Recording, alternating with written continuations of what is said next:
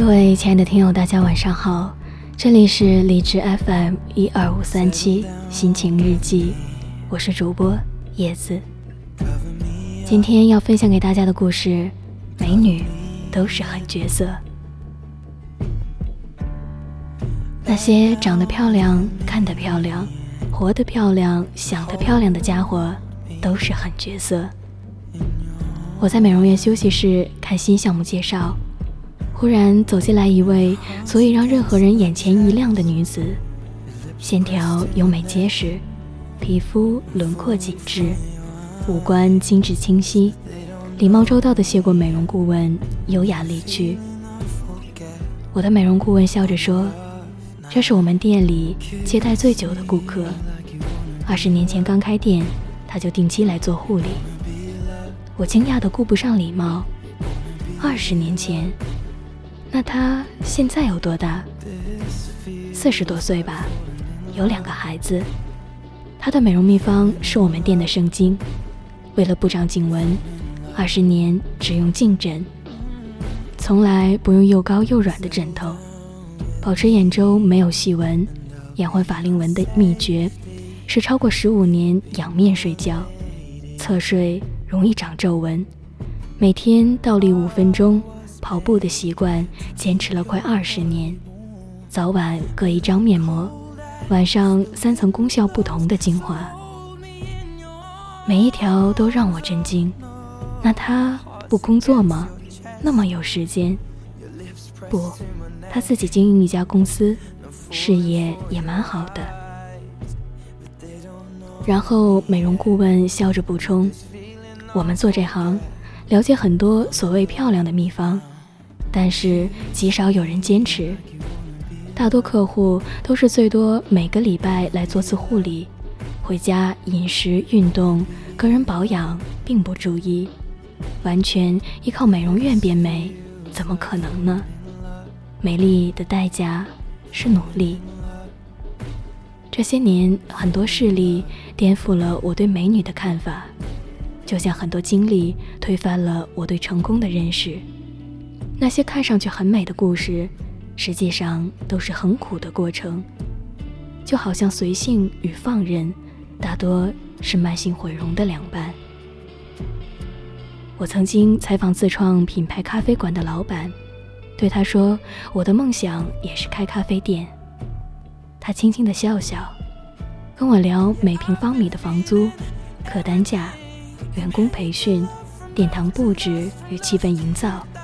供应链管理和采购，连锁加盟扩张发展，这些硬邦邦的字没有一个和浪漫有关系。它更不是我原先想象中捧着杯咖啡看本书，在冬日的暖阳下窝掉一个下午的爽人。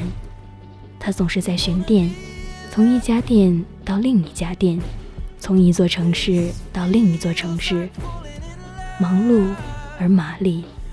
很少说多余的话，很少做无谓的事。他告诉我，这才是咖啡馆老板的真实生活，脚踏实地的努力出来的安全感。因为走的路多，他身上有种见多识广的漂亮。美女，在他这儿绝对不是先生小姐式的统称，而是货真价实的结论。我也曾经打算开家淘宝店，坐在家里 SOHO，想了三四年都没有做，可是我的大学同学做了。这个新疆姑娘在网上卖围巾，从一家红心都没有的小店做起，整夜弯腰拍样品上货，累得直不起腰，在医院吊水吊针，还推最快时间赶，在大巴扎进货，一家一家敲门。孤注一掷，把所有的积蓄压进货款，偶尔也会看走眼，做季节性产品，血本无归。可是六年之后，我依旧老老实实的码我的字，他却成了我的采访对象。中国围巾第一品牌羚羊早安创始人，阿里巴巴全球十佳网商，淘宝七大传奇卖家，首届青年创业大赛冠军，等等。忙碌中，这个漂亮的姑娘还拿了社会学和管理学双硕士。老天，多么不公平！老天，又是多么的公平！那句话怎么说的？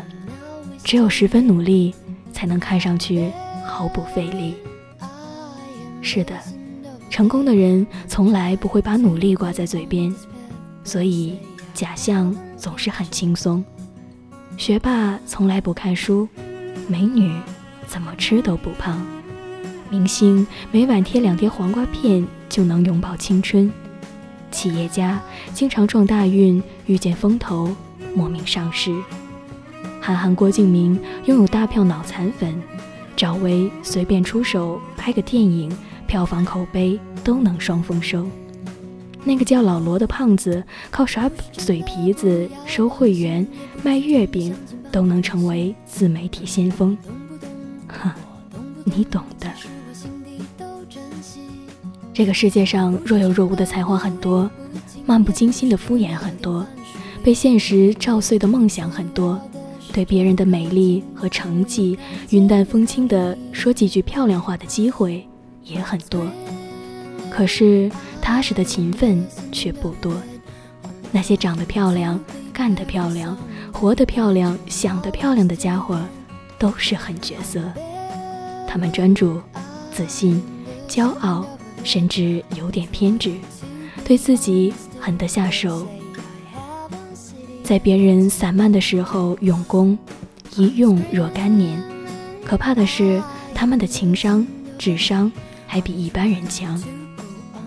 聚沙成塔，水滴石穿，都是痛苦等待和磨练的过程。人都有惰性，谁不愿意慵懒地靠在松软的沙发上，美好前程自动在眼前铺开呢？谁不想随时随地来一场说走就走的旅行呢？谁不想爱谁是谁，随心所欲地谈一场恋爱呢？谁不想天生拥有玻璃心和公主病的双重资本呢？真相很凄清，你对自己下不了狠手，就轮到生活对你下狠手。你人生中偷的那些懒，离不开的那些人，荒废的那些时间，就像多吃的那些苦一样，某一天会用特别的方式回报你。或许成为臃肿或并不健康的中年妇女。或者成为被情感抽得遍体鳞伤的萧红式怨女，或者成为一点都不快乐、没有安全感的憔悴妇人。经历了冬天的荒芜、春天的播种、夏天的耕耘，然后秋天的收获，才可能是顺理成章的事儿。只是美女不会告诉你，她跑了多少公里路，流了多少汗。扔了多少双走坏的鞋，多少年没趴着睡过觉，才换来了一身紧致的肌肉和无瑕的面孔。一九二三年，中国姑娘谢婉莹到美国威尔斯利女子大学留学，穿过著名的塔院，走过树林和草丛，来到主校区，望着眼前波光粼粼的冰湖。